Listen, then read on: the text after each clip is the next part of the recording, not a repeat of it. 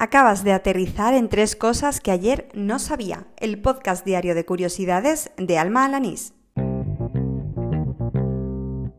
Este es el episodio número 60 del podcast, el correspondiente al lunes 25 de noviembre de 2019. Si me echabas de menos, pues ya me tienes por aquí. ¡Al lío!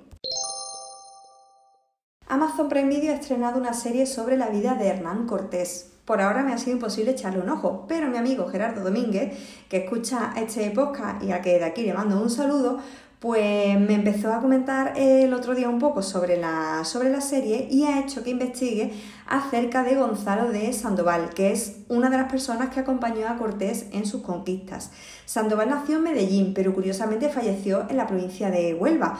Hasta hace apenas un par de años se creía que estaba enterrado en la Rábida, pero parece ser que no, que su sepultura se encuentra en la iglesia de San Martín en Niebla.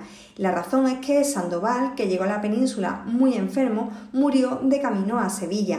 Lo que sí está documentado que es que en Palos de la Frontera fue víctima de un robo, de manera que es posible que en ese municipio, en concreto en el santuario de la Rábida, se conserve su espada.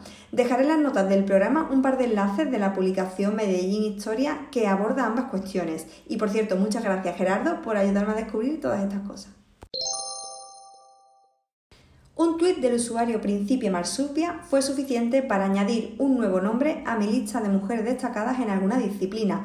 En este caso, la que David Hilbert y Albert Einstein consideraron la mujer más importante en la historia de las matemáticas. Se trata de Emmy Noether, espero que se pronuncie así, que nació en 1882 y murió en el año 1935.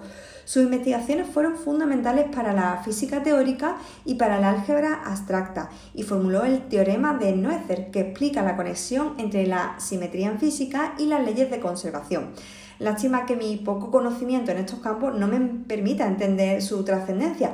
Lo que sí soy capaz de entender es la injusticia que padeció, ya que le negaron un puesto digno en la universidad solo por el hecho de ser mujer.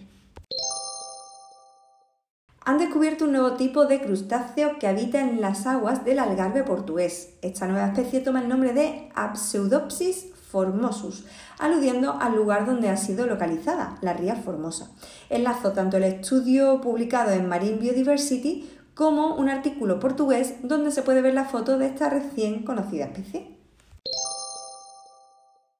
Y así termina el episodio número 60 de Tres Cosas que ayer no sabía, el del lunes 25 de noviembre de 2019. Recuerda que puedes seguirme en cualquier plataforma de podcasting y que también si quieres en esas aplicaciones puedes dejarme algún comentario o alguna review, que estas cosas siempre ayudan a que otras personas conozcan este podcast. A mí me encuentras en Twitter por arroba almajefi.